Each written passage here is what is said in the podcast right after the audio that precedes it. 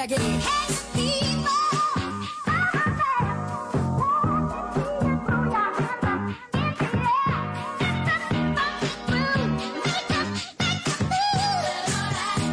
学别走，公园门口。大家好，我是大为，我是兔毛，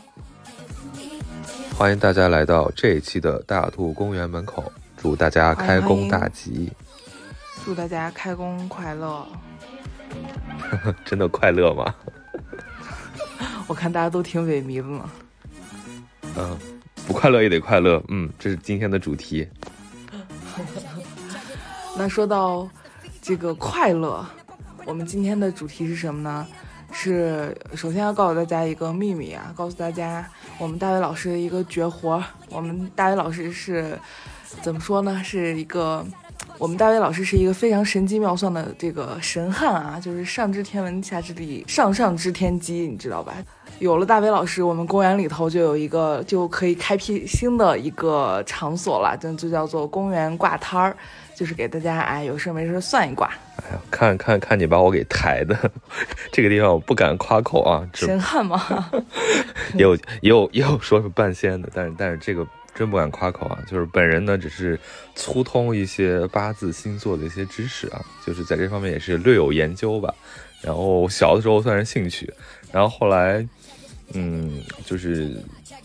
到这个年龄了，然后发现这个东西。还真有，还真有点神奇，还真的不是一个简单的一个迷信，所以就是，就是又对我们的传统的这方面就做了比较多的一个学习，然后我觉得怪不得就是老祖宗就是有一种怎么讲，要叫知命这个怎么讲知命养命吧，这就是有这样的一个说法，然后就是要积攒福报呀，要如何去。知天命啊，我觉得这些都是一个非常具有传统智慧，然后非常有，甚至有一些哲理在里头的东西吧。然后我就觉得，呃，确实是值得大家去学习的，并且我也其实是在一个学习当中啊，我也不敢夸口自己就真的是神汉或者是半仙，只不过是有这方面的爱好。那我们知道，像这个。呃，求神问命这种，它有几个门派嘛？有的人是这个梅花易数看八字，有的人是看星盘，有的人是问塔罗牌。那大伟老师是哪一派的？呃，我其实属于这个怎么讲，就是看这种一生格局的。一生格局这个东西呢，其实也是有很多种方式可以去看的。那么这个东西在中国，我觉得就是用。八字是一个比较常规的一种入门的手段，或者说是一种比较容易学会的一种方式去看。那么在西方呢，就是所谓的这个星盘，也就是占星学啊。那么他们进一步的简化，就是大家似乎是每个人每年都会去查运势的时候会查的那个东西。比如说，呃，大家都会根据自己的出生日期找到，就是比如说啊，九月。三十呃九月二十三号到十月二十二号是天秤座，对吧？这个这个这个这个大家都知道，就是每个人就会在十二星座上根据出生日期找到自己那个星座，然后不是会在网上去查啊某某座，然后今年的运势如何呀？今年是是不是自己的吉星到了自己的某个宫位啊？等等，就这种方式去看，那么或者是看自己是属于哪个星座，有哪样的性格。那其实这个东西只是说星盘的一个。最简化、最通俗化的一种看法，而仅仅通过这个，一般是看不到非常细致的。它只是说最有代代表性的，因为这个东西它指的其实是在占星学当中的一个太阳星座的问题。那么后来就是大家为了提高精度，呃，也给大家在科普，就是各种这种。媒介吧，或者这些星座博主会给大家科普说啊，你应该看你的上升星座怎么怎么样。但其实说白了，要去全面的看你的个性构成跟你的一个运势的话，你是需要看你整个星盘的。那整个星盘其实就是在你出生的时候，天上的星星，尤其是九大行星为主吧，分别落在了你。的就是黄道十二个星座星宫当中的哪个宫位，然后以及他们之间的一个角度关系，哎，通过这些等等去分析你这你的性格构成跟你一生的一个走向啊，那 那么这个是一个西方的一个手段，那我们中方中国的手段呢，那就是所谓的八字，而八字我前面说过，就是呃最简化的一个方式，其实就是大家耳熟能详的十二生肖。啊，那这个就是大家出生就知道，就会就会被父母告知，就是你是属猴的，还是属鸡的，还是属兔的等等。然后你本命年是不是就犯太岁啊？然后你你你遇到你的什么三合的年份，什么比如说，呃，猴属龙，就是遇到就是，比如属猴的人遇到属龙属呃属鼠的年份，可能运气就比较好。就是这种非常通俗的，就是非常简单的这样一个看法。但其实说白了，这个东西也只是八字当中的一个简化。什么意思呢？就是八字八字，它其实是一个按照你出生年月的，就是年月日时，然后每一个，呃，就是按照你的出生的年月日时，每一个位置呢，都是由干支纪年法排出一个。这个干支组合就是我们所谓的六十甲子，这个当中去循环。那么所谓的这个生肖，它只是占了所谓的八个字当中的一个字儿而已。所以说，它也是一个极端简化过后的一个东西，能够让大家快速的去，呃，就是给自己找到某个对应，给自己的性格也好，或者给自己的命运也好，找到某个对应。但其实，呃，你稍微进行。专业的一个学习，你会知道这远远是不够的。所以说，大家其实看到的都是已经是过度简化版，所以说那个东西都是呃不足以去指导大家的一个，无论是对自己性格的探索，还是说对自己命运的一个解读吧。我是我是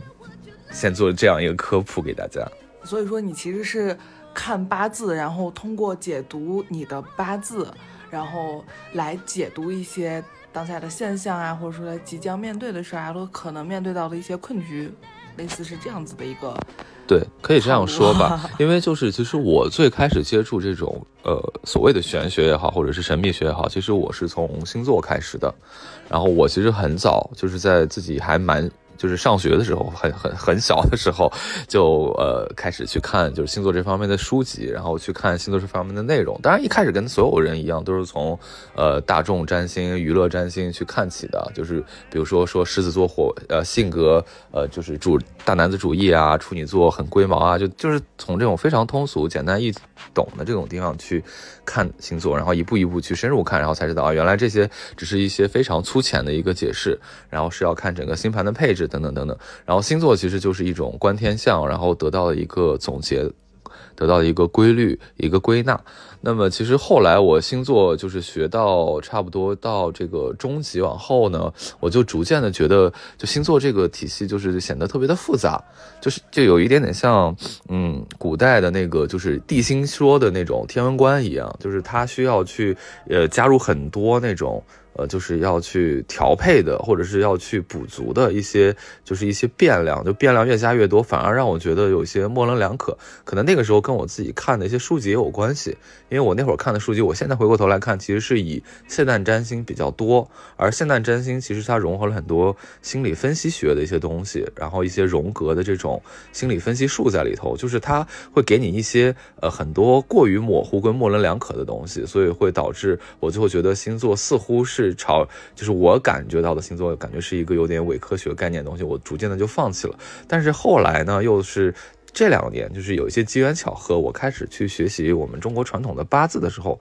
我发现其实八字它是用另一套建模的体系，就是其实八字的源头还是在天象。还是在行星的这种运动位置啊等等这个，但是它通过中国的这种方式进行了一个排列组合，进行了这种比如说呃十个天干十二个地支，根据干支纪年法有六十个花甲子等等，就是通过这种排列组合，然后跟他们之间的五行的关系深刻的关系，然后来描述你的人的性格啊，包括你的这个运势啊，就是我通过学八字，我知道它的源头依然是天象，但是八字用了一套跟星座完全不一样的一个。建模系统吧，它给了我一个非常直观，或者是非常呃稳准很很清晰的，就是或者说像我们很多中国传统文化的那种非常直给的那种东西，非常直白简约的东西给到我，然后通过比较比较快捷的方式，或者比较呃。就是你比较，至少我是觉得我理解起来会更快的方式，去能够切入到这个人的一个性格组成跟命运走向。就这种的话，我觉得，哎，八字就好像点醒了我，就是觉得，呃，其实通过八字，就是可以更直观的去盖到这个人一生的要点，跟他 就是要做什么，不要做什么，或者说他这一年是不是好，那一年是不是坏。而这个东西其实通过星座，或者是通过所谓的占星星盘的分析，也可以分析出来。就比如说通过你的出生盘跟这个呃日光反照盘，就是就是这一年的星座行运盘等等，就是去去结合组合。就是星座这个占星学，就是你学的很细很深入的时候，你也可以。就是预言你某一个阶段或者你某一年的具体的一个运势，但是那个东西就是可能当时根据可能也是我学习的一个弯路，或者说呃星座本身的一个缺点吧，就是导致了它的这个认知体系就有点复杂，而且有的时候有些模模糊的东西有点多。而后来我又补充了一些知识之后，我发现其实呃占星也分为现代占星跟古典占星。刚刚我说了，现代占星是融合了一些现代的心理学的一些。精神分析法，所以说他不会给你这个人下一个特别死，或者给你下一个特别悲，就是特别就不会给你下一个特别悲观的定论，而是会说啊，你可能只是有这方面的特质啊，就是就是都会就是顺着来说，所以你就觉得好像大你好我好大家好，就好像都都都挺好的，都是 good good，就很模棱两可。而其实呃，这个占星也有古典占星，然后古典占星占出来的结果呢，就很像是我们八字占出来的结果，就是吉或者凶。哎，这个东西是冲克的还是相生相合的？就是它是会有这样更直给的内容进来。但是古典占星从技法上来讲，它我觉得我个人的体会其实是比八字要困难的多的。那么这个就是说我其实呃目前呢就是开始学习的是这两块，而这两块其实我想告诉大家的是，它本身起到的作用是一致的，就是这两个东西只是一体两面的，包括它能够。看到的东西也是看到的这个范围或者它的精度是差不多的，基本上就是看你你的出生配置，相当于是说你出生的那一刻，宇宙的能量场赋予了你怎样的一个性格，而你这个性格其实会。形成你的这种行为方式，或者是做人的一些习惯性，或者是做人的一些偏好，对对。而这个偏好其实，嗯，当你逐渐成长的时候，你跟外界在互动的时候，你跟别人在互动的时候，就会产生你的这种选择的一个倾向性，然后选择的倾向性就会变成你人生的某种路径积分一样的东西。而路径积分其实就像日积月累这种，或者是呃日积跬步这样子，就会逐渐逐渐的把你引到不同的一个人生方向上。而既然就就像是一个很传统的一个呃心理学的一个观点，就是说呃性格决定命运嘛。那么性格其实就是怎样决定命，就会影响你的。就性格其实是作用在你的价值观，作用在你面对事物的选择上。那么它自然而然就会形成你的命运。所以说它这个之间也不完全就是是玄而又玄的，而是它确实是有一些。这种依据跟道理的，所以说你通过算命也好，或者什么样，它其实给了你一种可以了解自己的一种方式，或者是一种分析自己的一种方法。它这个方法的起源，你可以质疑，好像是有一点点悬，但是它的这个方法论，然后它分析的过程以及起到的这个效果，我觉得还是相对来讲是一个客观规律的一个呈现，所以它还是。挺科学的，而这个科学确实是要带上引号的，因为它是没有办法定量求证的。只不过它就大家就可以想象成它是一个大数据系统一样的，它就是用这种方式啊，就是经验学，然后就这样能归纳出来，就是可能特定的时刻出生的人，他就是会有这样子一个某些性格特征的某种归类，会或者他的性格在这一方面就会比较强或者比较弱等等等等，这个都是有一定的，就是说它是根源。肯定跟科学是有关的，但是现在没有人去投入大量的精力在在这块儿去研究它，或者说还没有去找它背后真正的那个科学真相。因为其实这两年有一些怎么讲，就是有一些医学啊，有一些这种生理学的一些专家也在研究，就是说他们研究初步发现，其实不同季节出生的宝宝，他确实未来成长当中，由于他出生季节的不同，可能在怀孕期的时候，他受到的就是母体内的激素分泌的不同，跟他出生的那个时刻受到的刺激的强弱不同，他的性格确实会不一样。然后他会他的这种原生的内分泌的某些某些内分泌激素的强这个强强度或者这个浓度，它确实初始设定是不一样的。而这个东西其实是会影响你这个人的体格跟这个性格的。就是仅仅从这一点上来说，其实这些事情其实它背后是有一点点科学，不是有一点点，它一定是有科学支撑的。但是我们尚未探索到这个地方，所以就只能是好像还存在一个黑箱，我们把这个黑箱可能就是视为它是很玄而又玄的，是所谓玄学、所谓神秘学的那个部分。而我不认为那个东西就是完全的超验的东西，它一定还是一个经验的东西。对，就是它，它还是有某种底层逻辑把它们链接在一起的，只不过这种底层逻辑它可能比较。它可能比较细微、比较微弱，或者说比较隐秘，有的时候没有发现它，但是，对它还是它肯定是有因果连接的，是吧？是的，是的，它就好像是一个我们尚未去呃看清楚它到底是怎么连接，但是我们依然可以拿它的结果去进行一些反推跟操作的东西，这个就是我觉得是是所谓的玄学。它现在所起到的一个作用，因为比如就跟我们古代，呃，去去治疗自己，无论是中国的传统医术，还是西方的一些传统医术，它没有，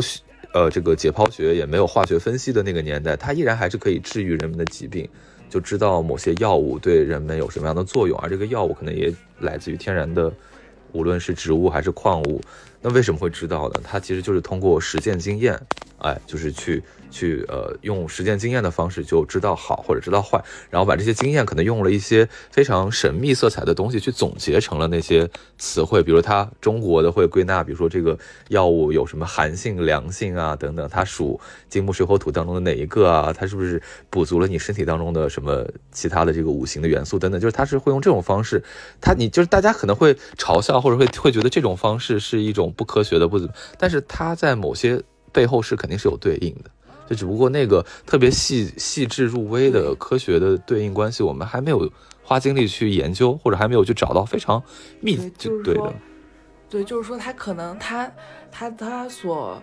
呃用来对应的符号和元素，可能不是我们，就是它有它那一套元素，但是也不能说它它有它那套符号，但也不能说它这种逻辑是错的，对吧？是的，对。就是说你比如说你吃什么，你比如说你吃红枣补火。然后就它肯定有它的逻辑，但是这个火和这个红枣听起来好像似乎有那么一些荒谬和伪科学的 感觉。对，但是它底下这个逻辑是客观存在的，是真实有效的。是的，是的，就是说它可能没有所谓我们现代意义上的那种科学的对应关系，但是它的价值观它依然是唯物主义的。呃，就是有一定的朴素唯物主义的东西在那儿，它是不是一个完全是通过神，对吧？呃，不是通过神起，或者是通过一个呃一个一个灵魂啊，或者是那种特别呃难以捉摸的东西去定的，它等于是还是有一定的就是现实依据上去总结出来的东西。就这个东西，至少是我现在学习这方面知识的一个初步的一个感受，因为毕竟我也是理工科出身嘛，所以我对这种事情还是抱有一个相对比较呃。科学的一个态度，至少是，呃，价值观上的科学是这样子的。我就是觉得它还没有被进一步的去探求，而背后一定有其他的作用机制把它联系在一起。那么就说我这里还要给大家就稍微再科普一下，就是所谓的这个玄学，它不同的门派领域，其实它管的事儿不一样。那其实刚才就像兔毛讲的，就是你不是问我还会不会塔罗啊，还会不会这个梅花易数啊，会不会什么大六壬啊，就类似于像这种东西。其实这种东西，呃，它管的东西不一样。我就举个例子吧，你比如说像我们去庙里去抽个签，或者是最传统，其实抽签已经是一个简化的一个东西了。就我们抽到的签，比如我们看到上上签，或者是呃签的这个这个。签这种签字上会写一个短诗或者写一个什么谜语，对吧？就让你去解签。这个东西已经是一个简化版本，而它真正的东西对应的就是那个摇龟壳，是吧？对，它其实就是呃，就是我们周易里头的那个试草占卜，就是那种东西才是最传统的，就最古老的，就是其实就是通过一种呃非常复杂的一个仪式，就是当然这个仪式也有各种的变变种。各种的简化，各种的变异，但是它最终都是一样，就是敲出所谓的，就是由八卦衍生出的八八六六十四卦当中，就是去去把那个每一个卦求出来，就等于你去摇出来一个卦，而这个卦其实是由六根这个阴阳爻组成的。你比如说六根全是呃全是阳，那就是乾卦；六根全是阴，那就是坤卦等等，就是类似于这样子的一个过程。就是说这个东西它管的是什么呢？它管的是一个你对一个具体的事儿。的一个吉凶的一个判断，就是包括你前面说的摇龟壳，或者是大家更能接受的，呃，拿三枚铜钱去去扔，对吧？然后或者是拿两枚铜钱去扔都有，反正就是不同，甚至拿一枚铜钱也可以反复的扔，比如正反面啊等等的，它就是有点像是一个，呃，用某种方法去形成一个随机数列，而这个随机数列就是有六位嘛，如果是每一位就是零一零一，对，这样去排列，然后最后它对应那个八卦当中，就是或者说周易当中的六十四卦当中的每的具体的那一卦，而那一卦其实就可以去呃补出你这个要问的事儿的一个吉凶。比如说，呃，就是当然，那个周易是个很玄的一个东西了，它还有一些所谓的道德教化功能，就是它那些卦辞都是其实是教你去如何去应对你这件事儿该怎么做，该用怎么样的心态，甚至它会分析出来你应对这件事儿的前后的步骤。哎，你第一步是怎样的？你第二步是怎样的？就就跟那个乾卦一样，就什么。天行健啊，君子自强不息等等，就这种东西嘛。然后什么亢龙有悔，都是出自于这个卦，这些这些，我们已经比较熟悉的这种说法了。就是说什么什么潜龙在渊啊什么的，就是说那个时候你要保持低调，就在那一步的时候怎么怎么样。就其实它这个东西其实是呃解答你一个具体的事件的，而这个东西对应到西方呢，它就是塔罗牌。其实塔罗牌也是去呃，它其实。目前来讲的话，比如说你能看到很多这种神秘学的博主，感觉好像他塔罗牌什么都能搞，他甚至会会给你摸几张牌，说，哎，这几张牌这几张牌代表了天秤座这一年的运势，或者处女座这一年的运势。但其实那些都是呃延伸出去的，它更本质的，它是跟抽那个我们算命抽签差不多，它其实针对的是你特别具体的一件事儿，去比如说我这笔生意能不能成，或者说我做出呃我要做。重大选择的时候，我选择 A 跟选择 B 分别有什么样的结果？就他其实问的是这个东西，就是他问的是一个比较短时空距离当中的一件相对聚焦的一个具体的事情。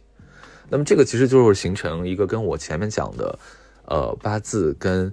星盘或者说占星有一个区分，就等于八字跟星盘，呃，讲的都是一个全局的事情，一个长线的事情，一个趋势性的事情，就是它可能是一个时间跨度是十年甚至几十年的一个事情，而你，他对具体的事情是不太能管得到的。然后它具体，它最短就根据我，就是当然它也可以通过流流年、流月、流日的推断，推断到你具体这一天到底是是到底是克你的。还是旺你的，它可以这样推，但是其实推到那个部分的时候，就是干扰因素已经太多了，我就觉得它的准确度会下降。就像是，呃，其实这两个东西就像物理学一样，就比如说牛顿定律管的就是宏观世界，然后这个薛定谔方程，然后就管的是这个。微观世界就是量子不确定的那个世界，就是给的，就是其实是这样的一个区别。因为如果你再按照塔罗牌去占卜你几十年的运程，其实它也是不太有效的。对，就是说像那个什么，就是你碰到一个一道难题，然后你去问老师，如果说你问的是。八字啊，问的是星盘这样子，他可能会把从头到尾给你从里到外的彻底给你讲清楚。他会从这节就是这个题一直延伸到本科目的第一章，给你入门，从入门一直讲到最后。那如果你去问可能梅花易数，你去问这个塔罗牌的时候，他就是呃直接告诉你这个题应该怎么解，告诉你，然后告诉你方程，告诉你答案就行了。就是他只管这这一点儿。对的，对的，你这个比喻还是。挺可以的，我说明你听懂了我前面的那些啰嗦。对，它其实就是一个宏观跟相对微观的一个区别，而其实更神奇的就是说，总结一下，啊，对。带来一些路人的观点，然后带来一些路人的呃听后感吧。然后我觉得其实还有一些，比如说呃，我们也听说过，比如说有些人说，哎，我会算紫薇，或者说我认识某个老师，呃，换算紫薇特别准。其实紫薇跟八字是同理的，它相当于是呃八字的详细版。当然这样说肯定是专业人士会会来指正我，但是我为了让路人听清楚，呃，路人比较好理解，就是姑且这样去理解。因为其实八字说白了，它是中国古代的占星术，它真因为它的那些元素，它全部它的那些，呃那些那些具体的一些术语，它其实指代的都是星星，什么紫薇啊、廉贞啊、破军啊、贪狼啊，大家呃这个文艺青年、老派文艺青年听过的什么杀破狼，其实这个东西也是紫薇斗数里头的某种组合，就是某种星的组合，哎，就是这个意思，就是它这些星星其实。呃，具体它也是源自于天上，但是它源自于就中国古代的那种占星。就比如说中国古代当中是天空，它不是按照我们现在所谓的那些星座去划分的，而是根据什么四方四个神像，就是呃青龙、白虎、玄武、朱雀，就这样子，然后以及它里面的一些具体的星去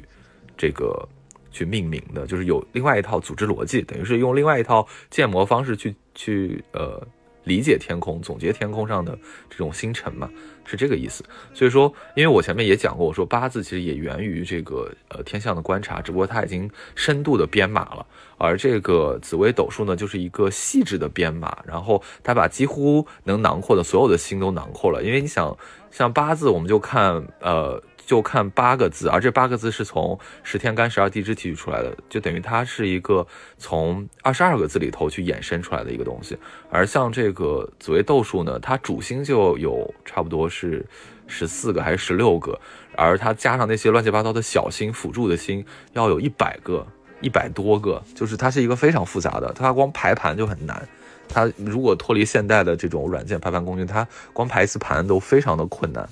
它比那个西方占星术的排盘还要困难，它相当于把西方占星学里头的那种九大行星什么的，它又扩了很多很多，就等于是西方占星术里头那些什么婚神星啊、灶神星啊一些奇特的那些星座呃星组成的一些角度关系的点，它全部都囊括进去了，所以它等于是一个细致化的一个八字，而就是因为它的细跟复杂，所以紫微斗数能够看到的精度很高，就是它跟八字一样，它同时可以起到大趋势的一个看法。而他对具体你某一年在某一某一个领域发生了什么事儿，他也能够计算出来。就比如说这个东西发生在你的田宅宫，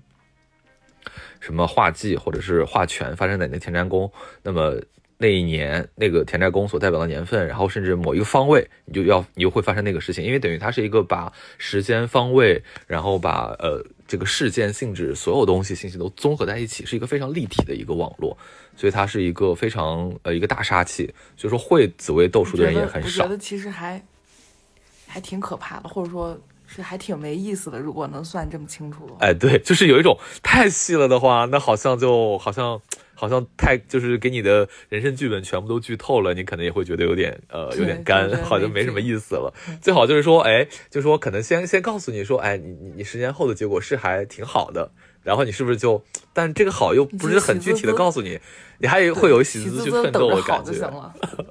对对对，就其实紫薇斗数就是这个东西。而像比如说像更神的一些大六壬这种东西，大六壬其实就是怎么讲呢？就是我只能说我们所看到的呃古典的一些形象，比如诸葛亮这种，诸葛亮借东风这个事儿，其实说白了他就是拿大六壬算的，就他可以算出就是。因为季节这个东西，大家没法超脱，就是夏天就是就是那样的气温，冬天就是那样的一个一个一个气候。而其实你具体在这一两天当中的天气是怎么样的，其实有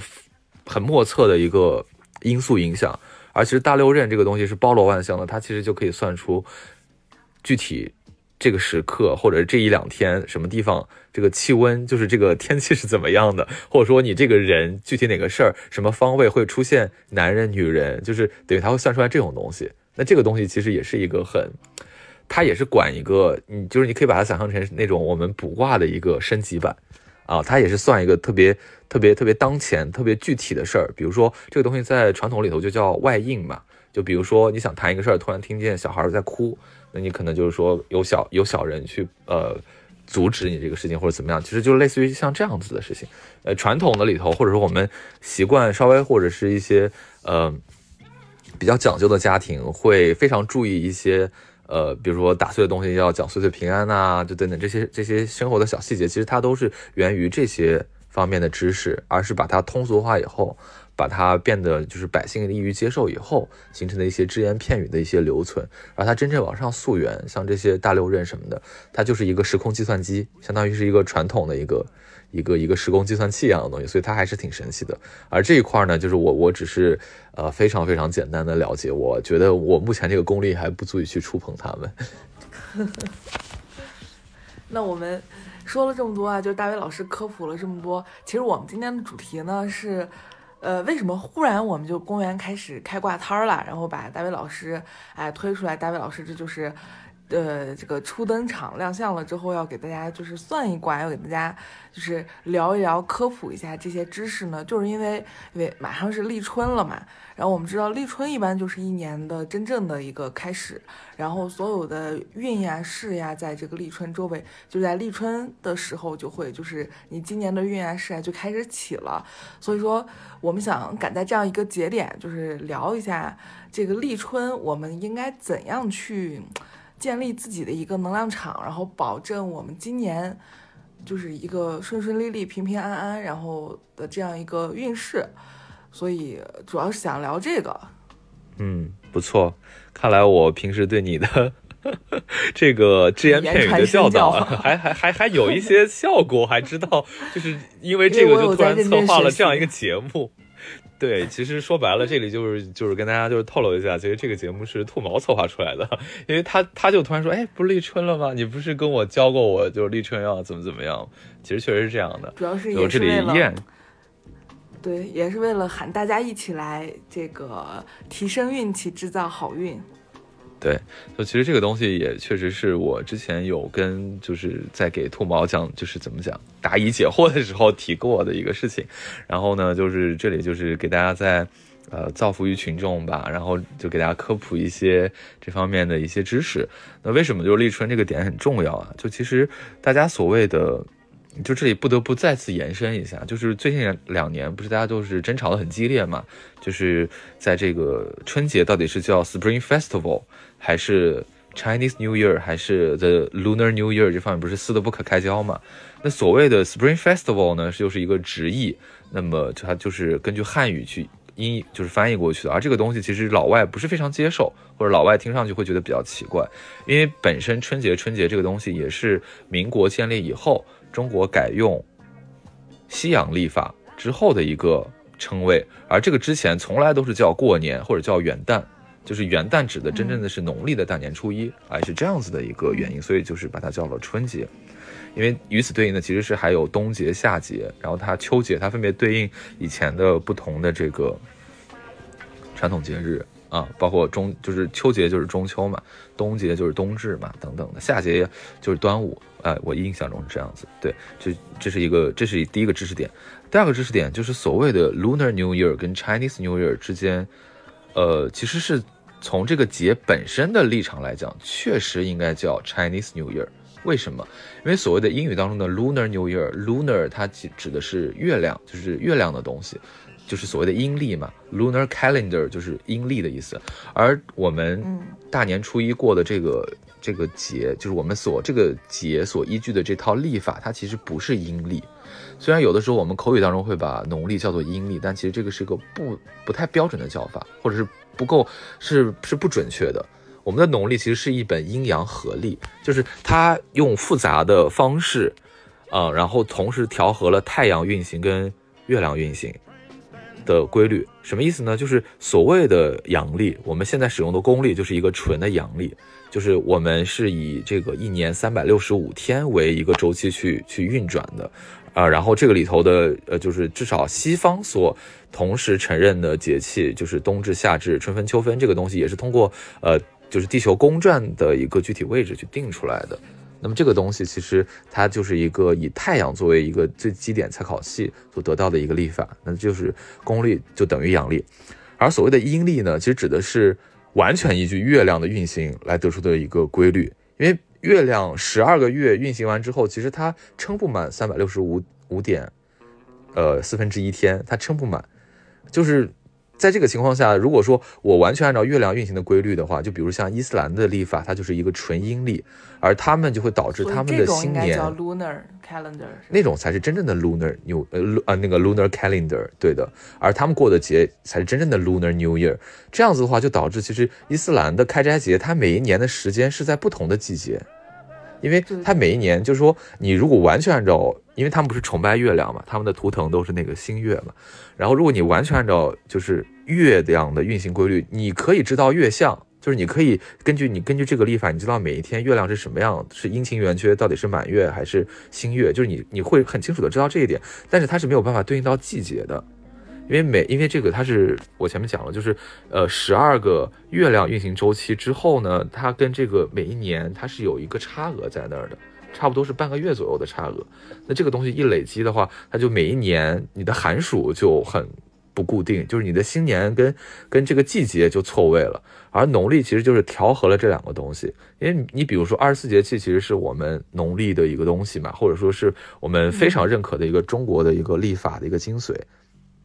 它等于是把那个季节细分了，就不是像西方简单的就是呃冬至夏至春分秋分，然后它在中间还插了很多就特别具有农耕意义的一些呃一些节气，它的名字也很有农耕意义，它什么芒种啊，对，就是从农业活动中总结出来的嘛，都是这个农民的智慧。对，就而这个二十四节气呢，其实是呃跟大家想的不一样，虽然它很中国、很传统、很农历，但其实它是根据。阳历定出来的，也就是说，根据地球跟太阳的相对位置定出来的。所谓那这样的话，其实每一年的这个节气的位置就相对的固定啊。而节气的位置，其实在十二星星座当中，就十二个太阳黄道十二宫里头，它是跟那个是相对应的。所以这就有一个神奇的一个联动，它就其实就是一个相对每一年都很固定的一个位置。而这个。而这个我们这个农历当中的，就是每一月，它确实是根据月亮来定出来的。比如说，我们就知道，呃，比如说八月初一，我们就知道是新月，然后八月十五，我们就知道是满月。而这个同时，同时又可以看出月亮的运行规律，就是等于它把两个东西合并在一起了，所以它就通过每一年新年。可能稍微，它通过闰月的方式，它每一年新年有稍微的浮动，但是那个浮动始终不会浮动超过一月跟二月之间嘛，它始终还是在一月二月之间去浮动的。而这个浮动呢，它又不会影响节气的划定，就等于每一年节气就是会由立法部门就是直接说出来，就是说，呃，是是是是几月初几是具体的哪个节气，然后大家再去根据节气去种植去进行农业活动，说明就是它两不耽误。所以它是一个综合历法，它是一个阴阳历，所以说就确实是应该叫 Chinese New Year 春节应该是 Chinese New Year，用的是 Chinese calendar，对吧？对的，没错没错，或者是叫呃 Chinese Traditional Calendar，或者是它哪怕要叫 Lunar Calendar，它也要叫怎么讲？要叫 Chinese Lunar Calendar，就这个意思。所以其实传统华夏历法。没错，没错。所以呢，这个地方呃，可能还是要跟大家就是解释一下，这就是为什么我们就会有这种说法。比如说，有一些年份，所谓的寡妇年，就会讲它是一个没有立春的年份，因为可能那一年的春节是在立春之后，立春一般都是在二月四号前后。而你就像今年就是一个标准的一个立春的年份。而有的时候呢，我们知道不是春节会在这个一月、二月之间浮动嘛？有一些年份，我记得上一个牛年还是什么年？就是没有这个立春，大家就说是寡妇年，就是因为它的春节发生在就是大年初一发生在呃二月四号以后，那那个时候就是说那一年可能就少掉一个立春。那么就像我前面讲的，就是既然节气是相对固定的，立春也是相对固定的，它就是在二月四号前后浮动不会超过三天。那么它是一个相对固定的一个时间点，而立春呢，其实才是真正的我们农历新年，或者说我们农历干支纪年法当中新的一年的一个标志物。这个是不是觉得很神奇？所以我说，呃，农历它其实是一个阴阳历。就比如说我们电视上反复讲的，比如说啊癸卯年，比如今年是癸卯年，去年壬寅年，对吗？如果以真正中国历法来看的话，我们现在已经看过春晚了，饺子也吃过了。然后亲戚也串过了，已经开工了。然后，哪怕到今天已经初十了吧，而今天还是呃一还没到二月四号。那么今天其实我们在农历的意义上，我们依然还没有到癸卯年，还是壬寅年啊，我们还在壬寅年的最后一个月癸丑月，要到二月四号过后才正式的进入到了癸卯年。所以癸卯年，对的，对的。所以说立春这个点。作为我们传统历法当中每一年的真正的开启，所以它就显得尤为重要。这也就是为什么就是呃我们非常看重立春这个节气，因为其实它才是就是我们历我们传统历法当中这个万物复苏或者是一个呃万呃这个这个万象兴始的这个节点，所以说它才很重要。这就不是说简单的说大年初一很重要，当然大年初一也重要。但是如果是我我们八字啊，就是我们就是讲这个这个，我们就讲八字好了。就我们这个八字的这个，比如说流年啊等等，这这些节点掐算呢，都是通过这个东西在掐算出来的。包括就是我们前面我讲过，就是说呃每一年我们。很好理解，你比如说你是癸卯年出生的，或者你是壬申年出生的，那这个大家都很好理解，就是因为每一年大家都知道。那你具体这个月，它的干支是怎么回事儿？你比如说你是戊戌干支出生的，还是辛亥干支出这个辛亥这个月支出生的？那这个东西其实就是通过我们中国传统的这个月，也是通过节气跟节气之间的这个间隔来确定的，它还不是你简单的农历的。一月、二月、三月，这个是不是嗯？大家不知道，就是还比较比较复杂的一个点。对，它其实是通过，比如说我们所谓的正月，对吧？虽然现在已经是正月初十，但是在你的这个干支的排法上，你依然还没到真正的正月，你要在立春以后才进入到了真正的正月，就是接下来的一个月就应该是甲寅月。每一年的第一个月，农历的月，第一个月永远是寅月，寅就是老虎的那个寅，然后第二个月就是卯月，第三个月就是辰月，就是用十二生肖，就是从寅开始，寅卯辰，然后四五位啊这样去排的，然后，然后再到这个，啊，然后再到这个申酉戌啊，然后再到亥子丑。就通过这个方式，就是十二生肖的排法，十二地支的排法去排的。所以说节气也好，就是立春也好，就是非常重要。因为立春它一方面它是换年份的一个节点，另外一方面它也是每一年通过干支纪年法这一年的农历意义上的第一个月真正开始的时候。所以说立春这个节点就尤为重要。这个节点对你这一年的一个气运也的一个，我们不能讲。它就决定了你的气运，但是它某某种程度上，它能够预示一些事情，感应一些事情。所以说这个东西，呃，就是呃，可以反面去映衬它的这个重要性，大家要重视起来。对，那他们说立春不是要躲春啊，干嘛的？要躲春吗？对，所谓的躲春，指的就是说，因为呃，这个节气是一个很精确的一个。时间嘛，因为它我说过，它其实是通过呃太阳跟地球的相对位置固定的那个位置去定下来的。所以说每一个立春它也是有一个呃每一个节气，尤其是以立春为主，它是有一个具体时刻的。你比如说是下午的两点十分，还是早上的九点呃九点半。所谓的躲春呢，就指的是一些身体相对比较弱的人，需要在那个时间段，就是交接的那个时间段，是具体的时间段去。呃，少在外面活动，或者是在一个自己比较舒适的地方，就是窝着，而不是说立春这一天都要躲春。一般其实指的是那个时辰，就是交接的那个时辰要躲春，因为那个时候能量在转换，然后就是各种这种有一些暗流涌涌动啊，就有一些呃身相对弱的人会受不了，或者是会产生一些就是可能他有有一些不好的事情，或者说有一些其实是他其实追求的是什么意思呢？就是让大家能够尽量的平稳的。滑到下一个能量场，下一个，对的，对的，下一个节气啊，或者下一个年份也好，其实是这个意思。那我们说的运和势到底是什么呀？就是说怎样的状态？我就算做，呃，我运势比较顺，然后怎么样了？我就觉就是算我运势不好了呢？就是这个能量场的高低，我们怎么去判断它？怎么去感受它？我自己能发现我最近能量低了吗？就是就是说，呃，当我感到诸事不顺，我开始倒霉的时候，我才发现我能量低了，这还来得及吗？就是我平常怎么去维护它呢？嗯，就运跟势这个东西呢，就是大家是一般性的理解的话，就是它确实是一个。呃，不太好区分的一个概念，但是我用八字的一个分析方式，可以跟大家就是，呃，帮大家去把这个思路理清楚。首先，八字其实讲的它有所谓的大运跟流年啊，然后它所谓的势，它其实又更多的指的是你八字原局当中你人生在不同阶段的一个走走向一个趋势。我们不是讲年月日时嘛？年月日时每一个维度它都会分配一个干支组合。对吧？就就是就我们所谓的六十甲子，你就比如一个人可能是甲申丁亥戊寅，然后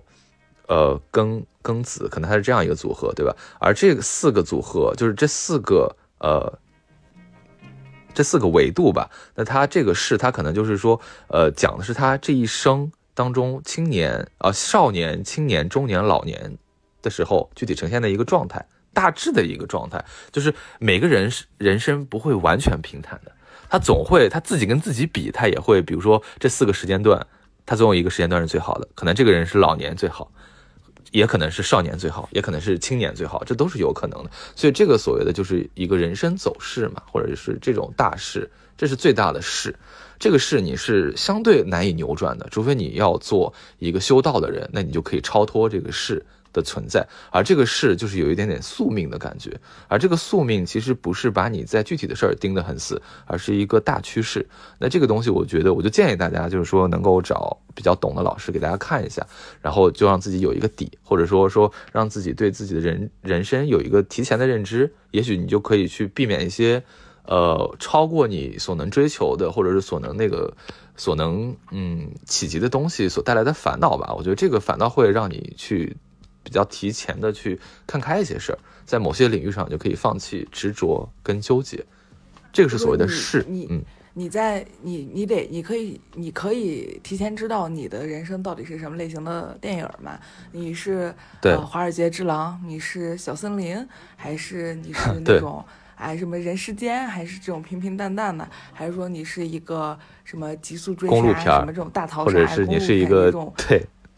对，还是你说你是一个完全的悲剧，就这个调子你是可以把握一下的，以以以以以便到时候事情发生了，你你你干一点准备都没有，所以就是会接受不了，对吧？对，这个就是所谓的势。再一个势的一个侧面就是，呃，人呢，就是说每十年有一个大运，而这个大运其实它的一个走势，如果第一个大运定了的话，其实后面的都会定出来，它都会根据六十个甲子在。走，要么顺排，要么逆排，但是，一旦第一个定了，后面就都会定出来。而那个东西其实也能呈现出一种势，它其实跟你原局的那个八个字的势会有一种相辅相成的感觉。那它都是一个宏观的，它都是一个跨越你人生可能以每二十年、每三十年一个单位来进行的一个趋势。那这个就是所谓的势。而所谓的运呢，在八字里头具体看的话，它其实就是所谓的大运，跟再加上一些流年。大运呢，就是根据你的出生的这个月份。然后根据一些计算来排出来的你的一个走势，也就是我前面已经讲过，就是十年一个大运，而这个所谓的十年一个大运，就指的是每十年会给你一个干支组合，而这个干支组合对你原局的一个作用跟影响，就影响就是可以框定你这十年的一个基调，因为大家每个人都会觉得，呃，就是可能自己上学的十年跟工作的十年。生活呀，或者说价值观啊，有了很大的不一样，有很大的扭转。然后工作的十年又跟自己结婚，就是成家立业、生小孩的时间又有不一样。这是为什么？这就是，呃，在八字的观点来看，就是你的大运换了。每个人换大运的节点不一样，但是每个大运就是管十年。大家就是可以想象，就是说以十年为一个相对。独立的一个单元去看待这十年的基调，而这十年的基调就是你到底是顺还是不顺？这十年你的主题到底是求财还是求学，还是呃求官，对吧？就是说你这些东西它都是在八当中能看出来的。而这个十年，其实如果你知道的话，你可以就是说提前呃有一个中长期的一个规划吧，或者说对你中长期的规划是有一个指导意义的。而那部分呢，就是所谓的是一个运的部分。而运再往具体里说，就是流年。你比如说壬寅年跟癸卯年，对你原局、对你大运的分别的作用都是不一样的。那它就其实是奠定了你这一年的一个主题，你这一年的一个基调。就有的人可能那个大运走的是一个，比如说他走了一个硬的大运啊，那这个已经专业术语了，我就给大家解读，就是可能他走了一个求学、求知识的一个大运，而这个大运当中可能有一年。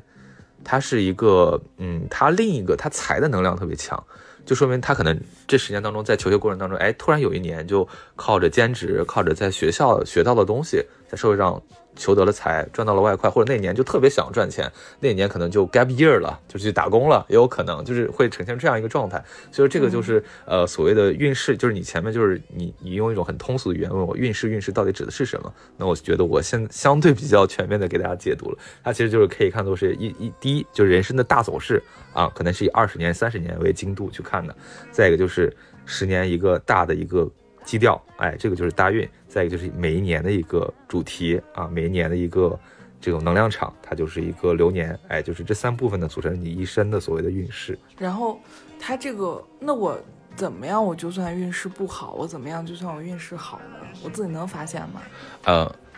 这个东西就是我我发现就是当前啊，当代的很多的玄学博主或者所谓的灵性博主吧，很爱用的一个词叫做能量嘛。这个东西就是，比如能量高啊，能量低啊，这个东西，其实我觉得是一种对这个事儿的一个用现代语言的一个全新解释啊。其实传统的八字当中不会这么去提，但是可能用这种方式，可能就是当代的人比较容易接受吧。啊，或者说它其实有一点儿，已经有点像走向一种中西合流的一种状态了，因为它其实跟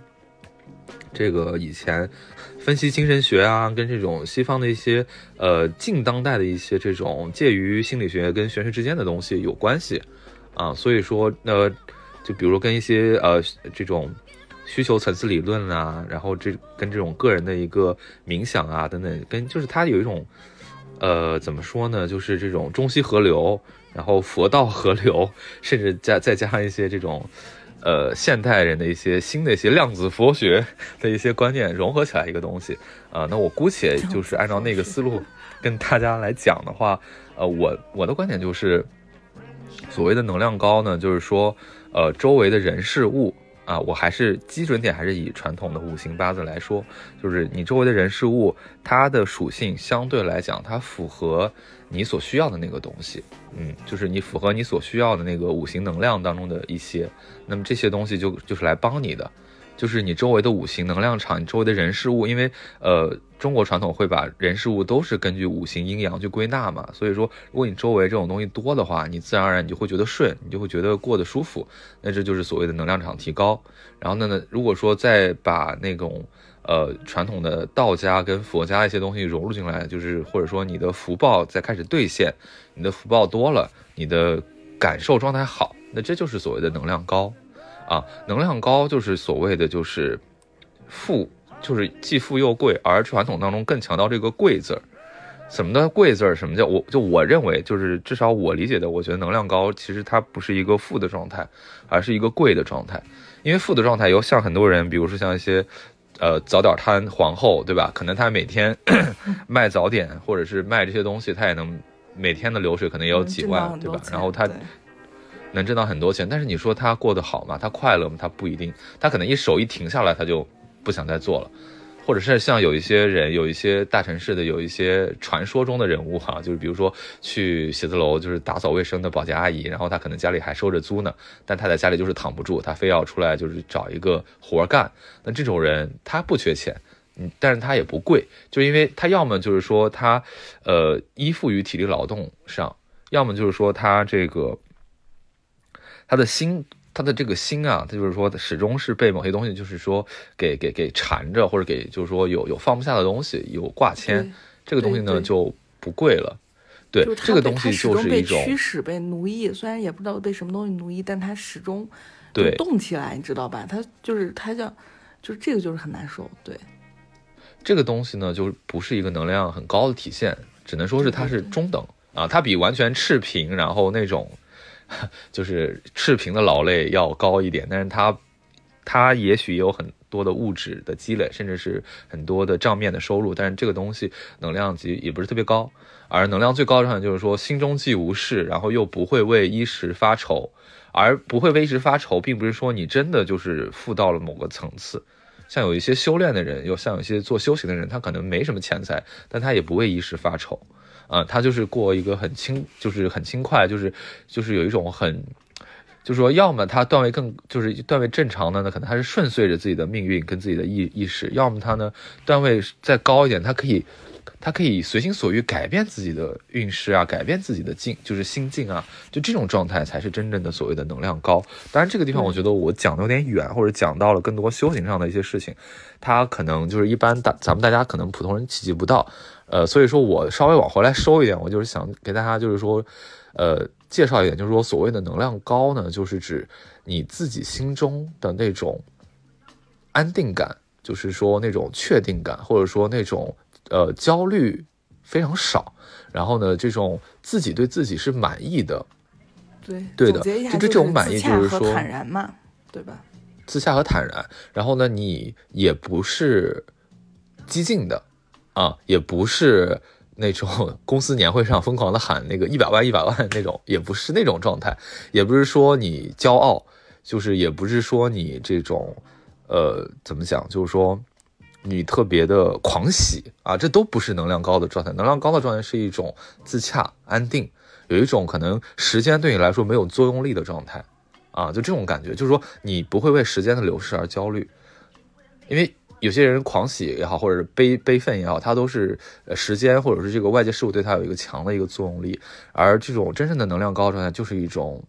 自如。就自在大自在，就类似这种感觉，就是大家就是说，呃，期待追求的是这个东西。为什么？因为，呃，一方面呢，就是说，如果我们从佛学的观点来看，就是人们追求的终极目标是大自在嘛，就是把一切看破以后，就获得了最终极的自由，就是这个意思。而这个，我们用用道家用一些更咱们更能理解的方法看，就是所谓的五行流通。五行流通其实就是能量运转是一个通顺的，你自身的能量，你自身的五行能量不会互相打架。就你的金木水火土是是因为金木水火土，你就完全可以顺着生嘛，就是就是金生水，水生木，木生火，火生土，土再生金，然后金又再生水。如果你是有这样子的一个流通的一个状态下，那你这个人就会做什么事都很顺，你就觉得自己的任何起心动念都是呃有有地方去流出的，有地方去就是。达成的，然后你那个达成反过来又能滋养自己、哺育自己，那这个就是一个比较高的一个能量状态，或者说五行流通就是一个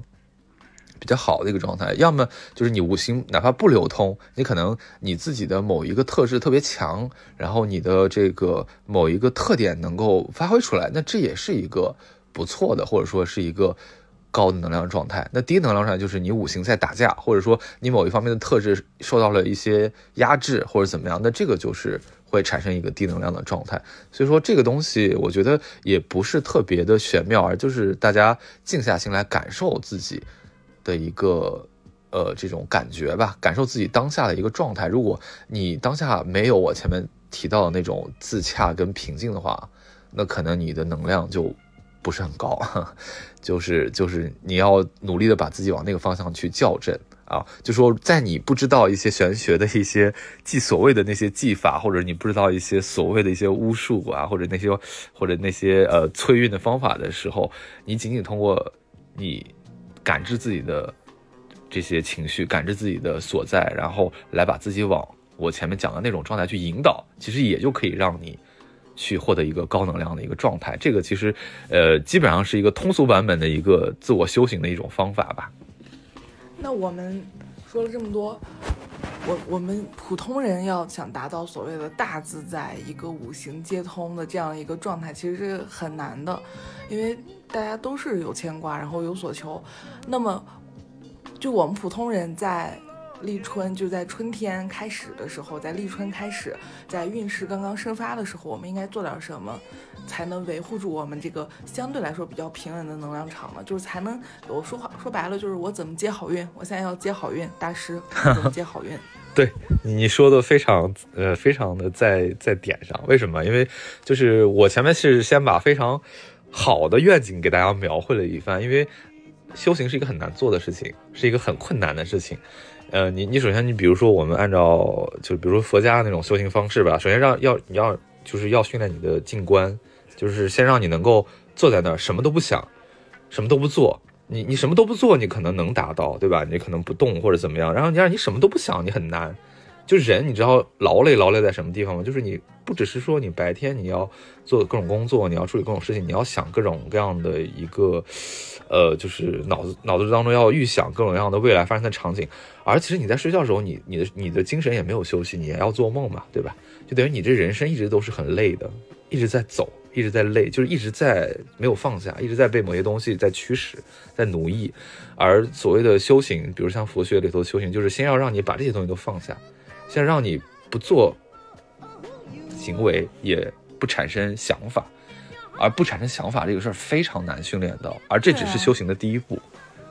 你怎么能够控制自己不想？我希望大家可以做个测试，就找一个非常安静的地方，你什你也不要听歌，你就你就在地上坐着，你也别躺着，因为躺着你就睡着了。睡着了之后，你就梦的意识又会驱使你，你的脑中在运动嘛。然后你就让自己醒着，但是你什么都不想，你会发现非常难。你可能第一分钟好像感觉自己什么都不想，但是立刻其他的各种各样的念头就疯狂的往上涌，你都控制不了啊。那这个其实我就给大家描述一下修行的困难啊，不是说呃说说就能达到的，而一般性就是我们想求个平安，求个吉利。嗯，就就怎么说呢？就是确实是需要一些 比较民俗的方法，或者比较那个什么的方法。呃，这个时候可能大家又会有一个误解，或者说会有一些人来攻击，就是说啊，那你看像什么大师，对吧？像什么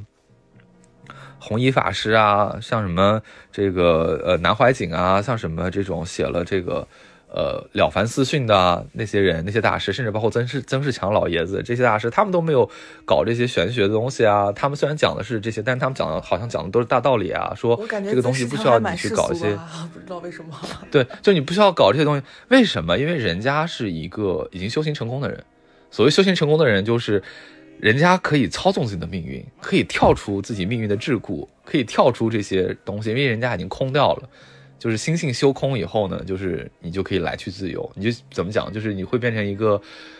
你就像玩游戏一样，可能你本身是一个呃系统给你随机配置的一个呃这个性能配比，然后人家现在那个程度已经完全自定义了，系统完全自定义。你你你说你一个普通人怎么可能一开始就修到系统完全自定义？你可以自定义系统，你甚至你除了你自己的人你可以自定义以外，天气啊什么你的游戏地图都可以自定义。一般人很难的，真的很难的。就像这些修为的人就会讲，就是说你要能修行成功，你也是需要有大福报的。一般人也没有那么大的福报，对吧？就有一个说法，就是说你要想修行成功，你要有你你的福报要足够你做，呃七次国王，九次状元，就这么夸张的一个形容。好，我这个也扯远了，但是就是说用说些通俗的，说些接好运的。那如何就是说改善自己的运势啊？就是怎么样？我是有几个比较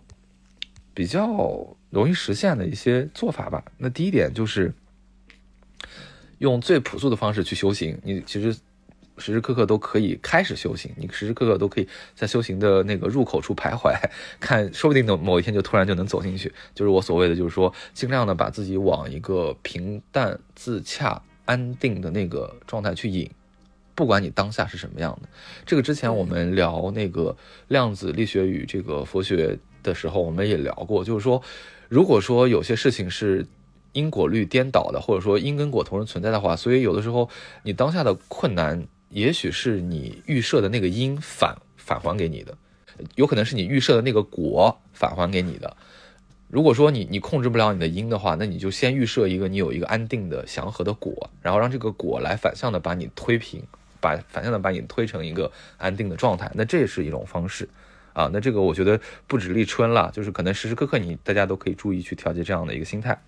第二点呢，对，就比如说，比如说你你想达到某一个结果，然后你就是没有办法去达到它，你一直做不到，就是这中间的路径不通，你感觉不通，然后所以对你形成了一个困局，你感觉到很困难很难受。那么大卫老师的意思就是说，我们先去做到那个果应该有的状态，然后相当于是。设想自己先到了那个果，然后自然而然的那个路径可能就会显现出来，然后你就会走到一个相对来说可以平稳的到达那个果的一条通道上。大概它就是这样一个意思。没错，就是大家可以先预设果，然后这个果有的时候会反过来影响你。这就是为什么就是吸引力法则这两年很火，也不是这两年在西方一直还比较火。我觉得这有点有点像是殊途同归了。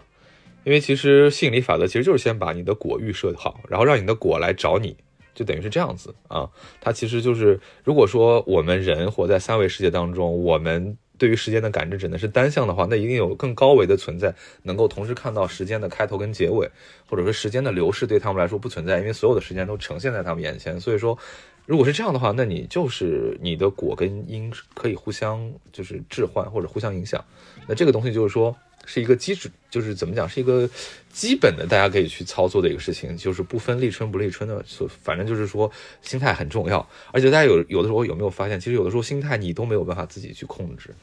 这就是当你的能量很弱的时候，你就会被命运牵制，你就会命运把你导向哪个心态，你就会往哪个心态走。对的，这个就是所谓大家会觉得宿命的悲剧感吧？那那如果这样的话，确实是大师。那这种其实确实是，首先你要知道你的命，知道你会被什么东西牵引啊，这这这这这是第一步。第二步就是说，你可以去去通过人生生活当中的人事物的能量的一个调和，去避免某些东西。你比如说，你生命当中金能量是一个对你来说很有害的能量，但你以前不知道，你现在知道了，你可能有意识的在生活当中避免去跟所有的。金能量的事物发生关系，比如说你的名字里头就不要带金字旁，哈，这听上去很很玄，但是大家就这样做好了。然后你的这个这个数字当中不要包含就带有金的这种数字，嗯，然后嗯，你比如说像像二跟九吧，我记得就是属金的。然后那个你在这个就是你日常当中，你可以你你你少去从事跟金相关的行业或者跟工作啊，你比方说金融啊，或者是一些。财会啊，这种就就不要去干这样方面的事情，你可以去干对你有利的事情啊。就是这这是这种是通过八字来框定的。那我们继续往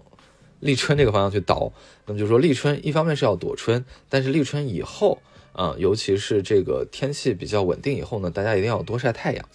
多接触这种生发的事物，因为为什么中国当中？对，因为什么？中国很看重春天，很看重这个。为什么中国的基本元素里头有木这个元素呢？其实木不是指木头，木指的是一种生发的能量，指的是一种破坏啊，不是破坏，是创造性的破坏。就是比如像呃传统的文化当中认为木属于春天，而金属于秋天，就是这两者都是有点破坏性的，就是都是有这种。推动性的，而一种是向上的推动，积极的推动，生长的推动，而另一种是砍伐的，是那种呃批腐的那种，就是肃杀的那种革命也好，或者是那种变动也好，就这两个是互为就是互为镜像的一个关系。所以说，呃，大家一定要多接触生发的事物，因为这个生发事物就能带来这种原始的能量，包括大家还是可以接触一些呃新生儿。哈，也不能说新生儿吧，就是一些幼年的小孩子，就是你跟他们抱一抱啊，然后就是呃接触一下这种小孩子，然后就是一定要呃就是怎么讲，就是多晒太阳，就是多跟阳性能量去接触，因为现在的人普遍来说是阳气虚弱的，因为大家都是呃困在水泥盒子里头，然后呢整天又是九九六什么的，不怎么见阳光，见到的这些光灯光再亮还是很重要，对。灯光再亮，它都是阴性的光，哎，真正阳性的光是太阳。而本身医学也研究过，就是呃，晒太阳能够增加血清素，而血清素是一个能够持持续给你提供一个相对持久的，呃，乐观状态的一种激素。所以说这也是有一定的科学依据的，嗯。再一个呢，就是所谓的接地气也是一个重要的，就是说，呃，要接触真实的土壤。那这个其实就鼓励大家多去公园啊，对。公园都 来我们大图公园逛，哎，又在打广告。对，就是公园，对，一定要去。而且我建议大家是在这个就是早上，就是归木跟火时间段的这个时候去户外活动。当然，可能现在大家上班什么的，可能条件不一定那么的好。但如果是有这样的机会的话，就一定是在早上的，就是九点到这个。怎么讲呢？就是到下午两点以前吧，就这个时间段，它都属于木火啊。木火本身都是往上生发的这个时间段，就是在这个时间段去到大自然上去逛。哎，过了下午的三点以后呢，就其实那个能量就已经开始往下走了。所以说，大家就是不一定要在下午，或者是就是劝大家少点昼伏夜出吧。就是可以可以有，但是不要你的活动全是昼伏夜出，这样不太好。然后再一点呢，就是一定要第三点啊，就是要保持干净。啊，所谓的这个，这个这个财神也爱干净屋嘛，就是保持干净。它一方面是所谓的，就是说你可以更好的迎接财神，这是一玄学的说法。但其实呢，就是根据心理学的说法，就是说一个人的这个室内空间，其实也是自己内心环境的一个外放，一个写照。包括其实八字里头也有很玄的一点，就是说你这个人的八字其实能够显现出来你的出生地的周围的一个格局，周围是一个山清水秀还是穷山恶水，这是能看出来的。而一个人在一个房间住的时间久了，他的周围物品的陈列跟摆设也会逐渐的变成他八字的那个格局啊，这个就很玄了。有机会可以跟大家展开来讲。那其实这就说明了你的内心能量场往外辐射以后呢，它就像是一个一个你自己的能量场的一个放大一样，你自己能量场的一个一个投射一样。那这个投射，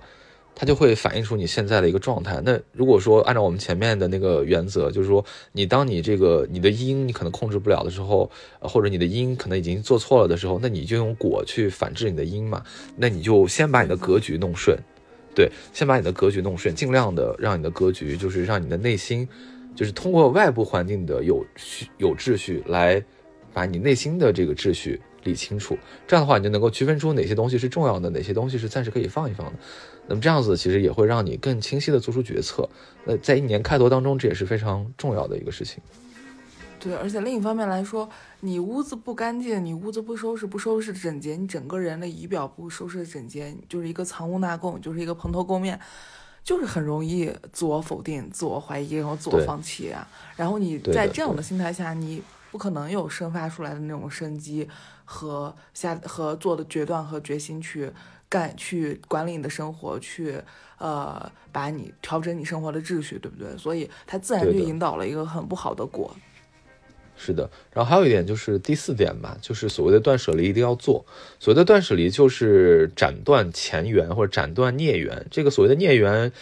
这种缘可能一方面包括了你跟具体人的一个缘分，另外一方你可能包括了一些跟事的缘分。就是没有你内心当中没有完成的人，或者是没有去断干净的东西，总会跟你产生一种能量纠缠啊，就跟我们前面讲过那种，呃，那种量子纠缠有点像了。就是它纠缠你，它就一直会消耗你的能量，消耗你的能源，就有点类似于你下载不完的一个这种工程文件，对吧？你一直挂在那，它始终占据你的这个内存，占据你的这个带宽，对吧？它始终消耗，但是但但是它又。不动，对吧？或者说，或者说很久才动百分之一，对吧？或者下了它是一个不能看的，它是一个无效文件，是一个坏东西。那你这种东西，你尽尽可能的就是抛弃、斩断啊！沉没成本不是成本，大家记着，沉没成本不是成本。然后这些东西该断就断。记住了，沉没成本不是成本，记住了。对，然后呢，让自己的那个主线任务尽可能的简洁，或者说有些东西能舍弃，确实是可以舍弃的。嗯，这个是大家要注意的。然后第五点呢，就是前面其实已经提到过了，就是说除了你做好，就是说你的住居所的一个干净以外，你也要做好你自己的，就因为因为你你人你自己也是你自己的风水嘛，对吧？你你你想，你如果说你的你的灵魂住在你的肉体里，那你的肉体就是你灵魂的房子嘛，那你也要把你的肉体倒是干净弄好，对吧？男孩呢就剃须洁面，女孩呢就是。保持一个良好的精气神，无论你是化妆还是不化妆，就是尽可能的保持一个好的一个状态。就我们肯定先可以先把状态变好，那么其实好好的东西就自然而然就会来。这个东西也就是说先果后因的一个概念，就是你先让自己过上那种平静富足的心，就是你想一想，你你肯定有一个非常好的生活，你才可以拥有平静富足的心态嘛，对不对？那有的时候你可能先达不到那个物质条件，你可以先尽量的让自己心里达到那个条件之后，哎，你发现自然而然的一些东西就。跟着你来了，这个就就是一个比较玄妙的一个点，就是就是其实是有一种帮帮助你去靠近你想要的生活的那种小诀窍吧。然后所以呢，还有一个就是说，呃，大家不要熬夜，就不要太熬夜，因为按照我们传统的这个这种能量观念来看，其实。到了这个亥时以后，也就是十点钟以后呢，确实就是应该逐渐的要安静、安定下来了，要静下来了。因为之后呢，就是我们身体在，比如说子时会修复肾经，然后寅时会修复肝经啊，等等这些东西，就是说你的五脏六腑进入一个修复程序，就是尽量不要熬夜，熬夜总会伤及自己的呃能量修复。而且就是说，其实我觉得当代人最大的一个问题，确实就是因为休息不足。你比如像。谷爱凌，她每天要花十个小时睡觉，人家就可以活力十足。为什么？就是睡觉就是最好的修复，啊，也是就是恢复元神最好的方式。那这个东西所谓的元神，其实就是我们所谓的高能量，或者是我们指的是阳阳气这种东西，这种这种这种能量是非常可贵的。有的时候你发，你会就是有的时候你可能很晚才会意识到这种东西，一旦消耗会很难找补回来。所以说，就是恢复自己的阳气、阳元神是非常重要的。就这些东西都需要在就是开年的时候，就是先把这个东西就就是确立好。那这个确立好之后，你这一年就逐渐的就形成这样的习惯之后，对你来说，呃，只要你能坚持个都不需要坚持多久，你就坚持一两个月，你就发现你习惯了，你就喜欢上这样的状态了。那那整个就会变得就是一切都会变得好起来。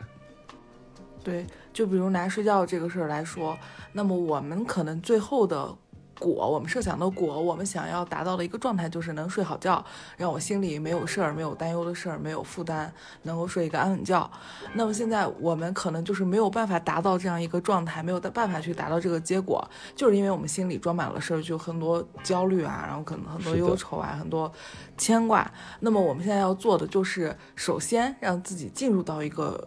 努力做到一个睡好觉的状态，就是就不是说完全心里不想事，而是早睡，就是通过早睡这样一个强制手段，通过不熬夜这样一个强制手段来达到一个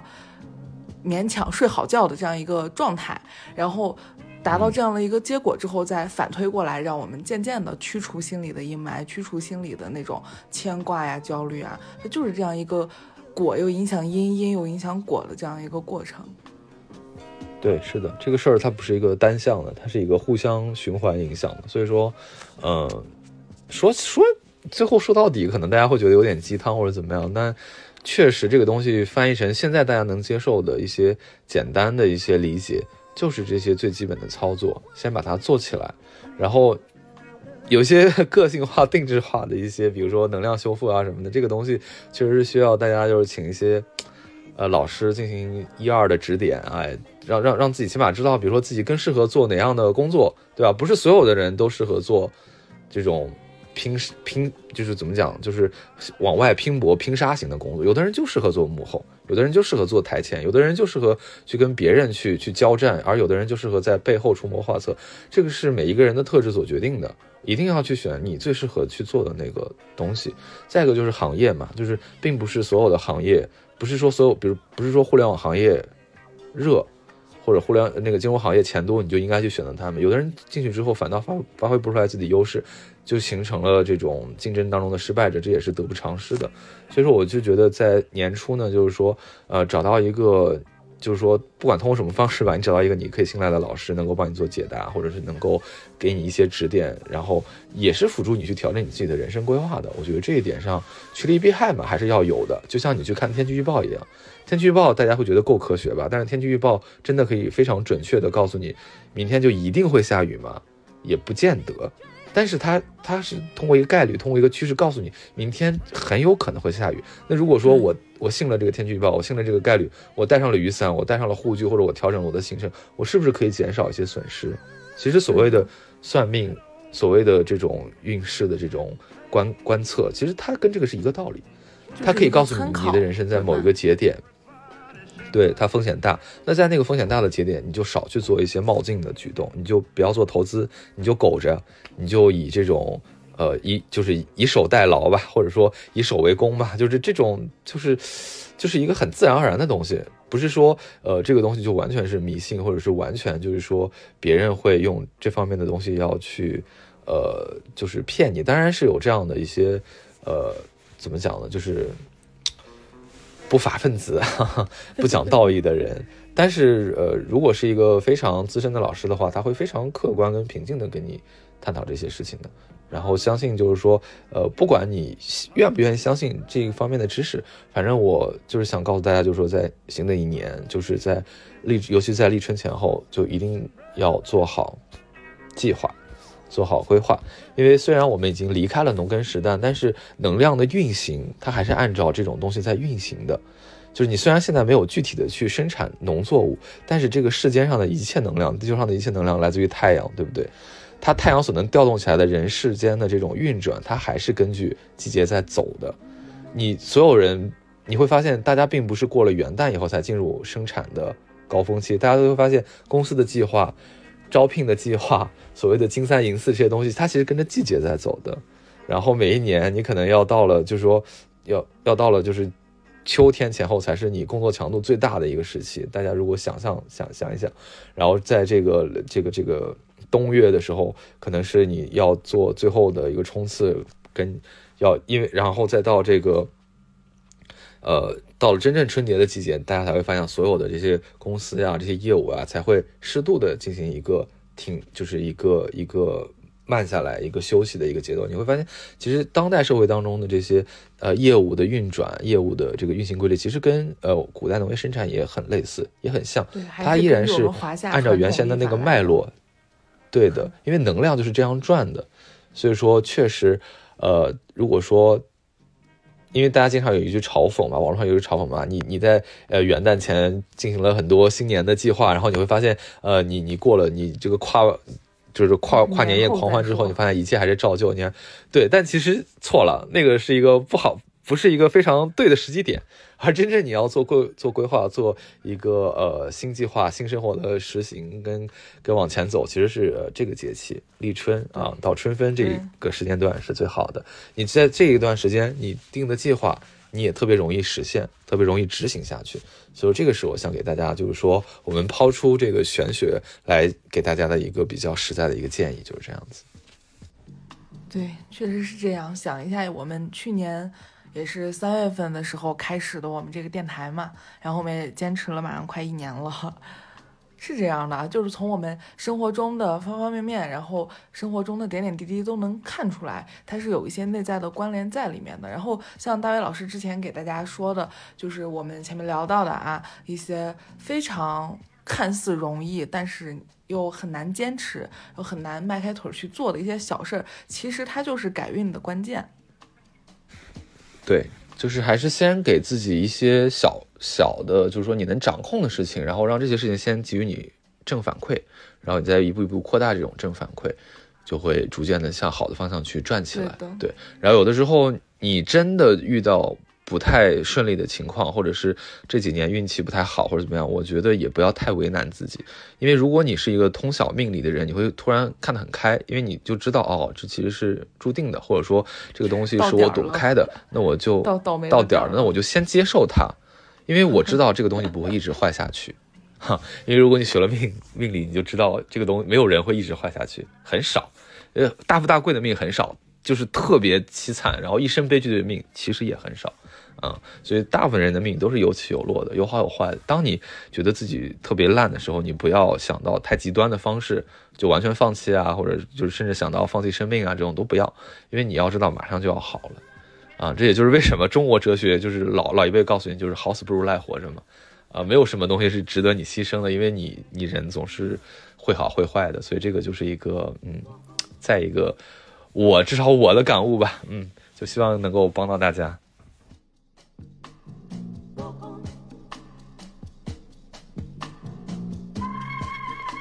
那么今天我们就我们的公园挂摊儿就到这儿了。我觉得这挂摊儿不错，就是